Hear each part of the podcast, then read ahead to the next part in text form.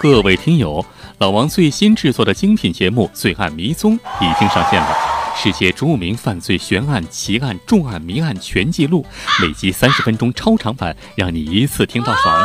欢迎大家收听，方法非常简单，点击您现在正在收听的蜻蜓 FM 页面上老王的头像，就会嗖的一下蹦出来《罪案迷踪》，点击就是支持，谢谢捧场。著名高校强中女尸案。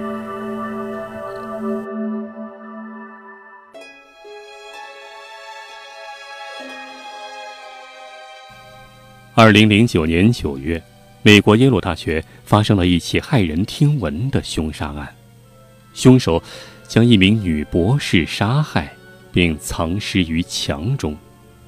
由于案情诡秘，学生人人自危，轰动一时，成为各方媒体都在争相报道的焦点事件。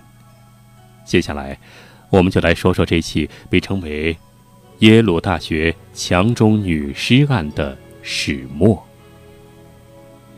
这名受害的女博士名叫安妮，1985年出生在美国加州。她有一双棕色的眼睛，长发垂肩，气质迷人。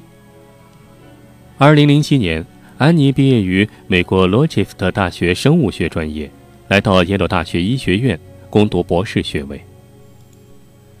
在罗切斯特大学时，安妮就认识了她的男朋友乔纳森。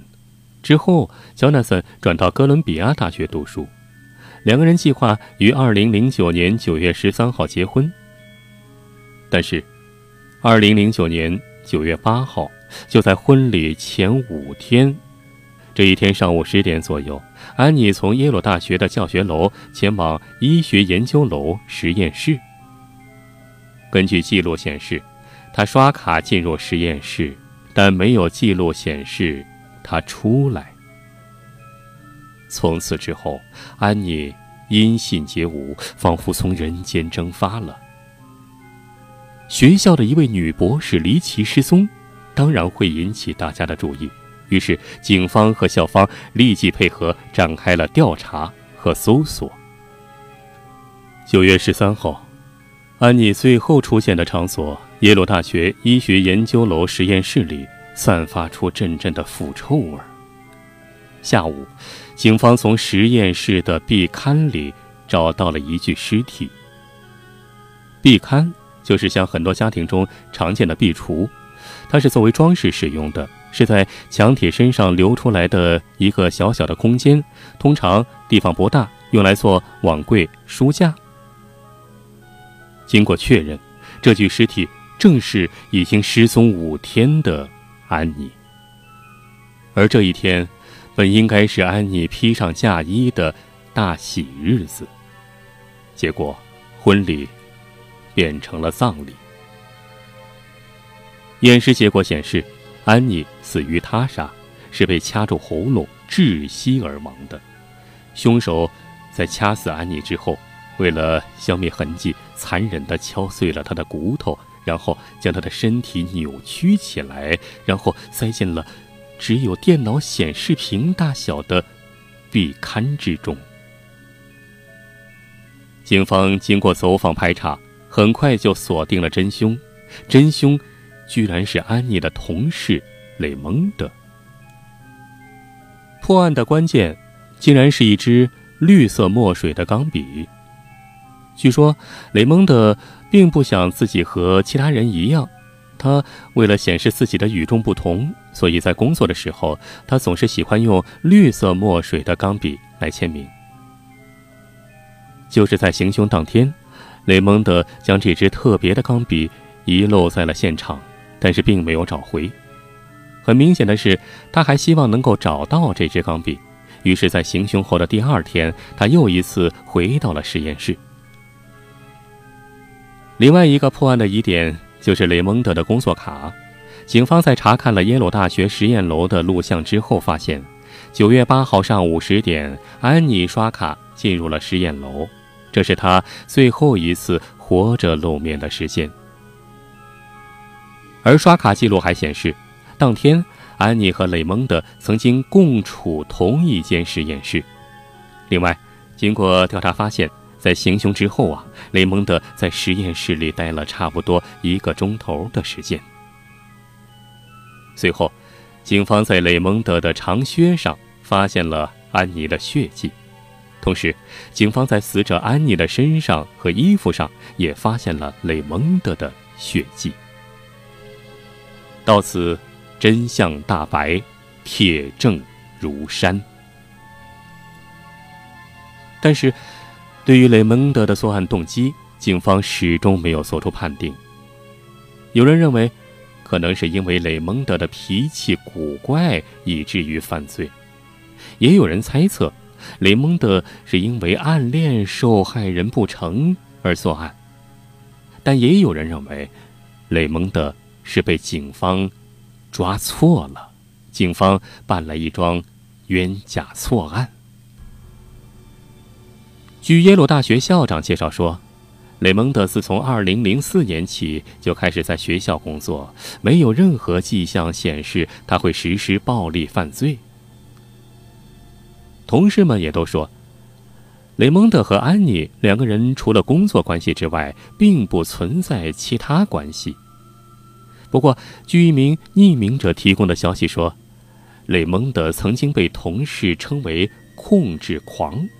因为他在实验室中负责清洗饲养小白鼠的笼子，他对笼子里的小白鼠似乎有一种特殊的占有欲。有人说，雷蒙德曾经和安妮在如何对待实验室和小白鼠的方式上发生过争执。雷蒙德说，安妮一直不注意保持整洁，这使他十分恼怒。一名和雷蒙德合作过的员工告诉警方说，在安妮失踪的那一天，雷蒙德和他发过短信，要求和他见面，商量如何清理实验室呃饲养小白鼠笼子的事。这件事就很奇怪了。事后，这位同事暗自庆幸，幸亏没有去。如果万一去的话，那会不会遭到和安妮同样的下场呢？当然，这。只是一种猜测。另外啊，警方调查还发现，早在2003年的时候，因为当时和女朋友分手了，雷蒙德还做出了一些过激行为，因此被警方警告过，留下了案底。但是不管怎么说，还是无法确定雷蒙德的作案动机。难道真的是因为老鼠笼子？这起震惊全美的惨案。引发了美国亚裔团体抗议，要求法院必须严惩凶手。雷蒙德2009年3月与检方达成协议，承认谋杀和蓄意性侵犯的指控。2011年6月3日，雷蒙德因谋杀罪成立，被判处44年监禁。不过，直到宣判为止。雷蒙德仍然没有对自己的犯罪动机给予任何解释。他的父亲表示，家人当初获悉雷蒙德杀人的消息之后都十分震惊。他说：“我想，我永远都无法理解儿子的做法。”雷蒙德在法庭上表达了对受害者及其家属的愧疚。他说。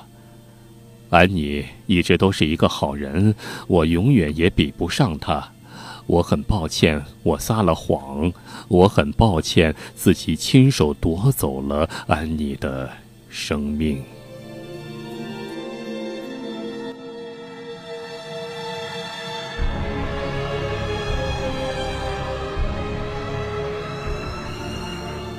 今天的故事就说到这儿。节目之外，欢迎大家关注老王的微信公众号“老王讲野史”，里面有好多好听、好玩、有趣的内容，古代的、现代的、中国的、外国的、野史的、奇闻的、悬疑的、揭秘的，啊，有那么一两百个故事吧。另外还有好多难得一见、珍贵的老照片啊，在别的地方绝对不容易见到，欢迎你没事去瞧瞧。好了，今天就说到这儿，感谢您的收听，咱们下期再接着聊，下期再会。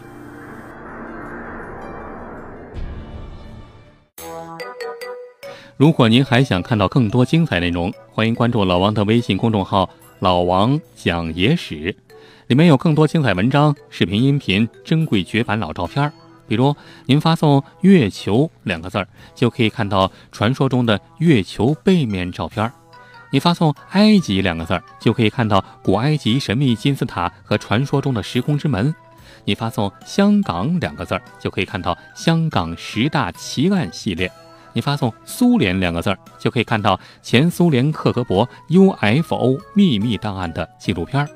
包括您想听什么故事，都可以在微信里告诉老王。好了。更多精彩内容，欢迎关注微信公众号“老王讲野史”。咱们呀，在微信里再见吧。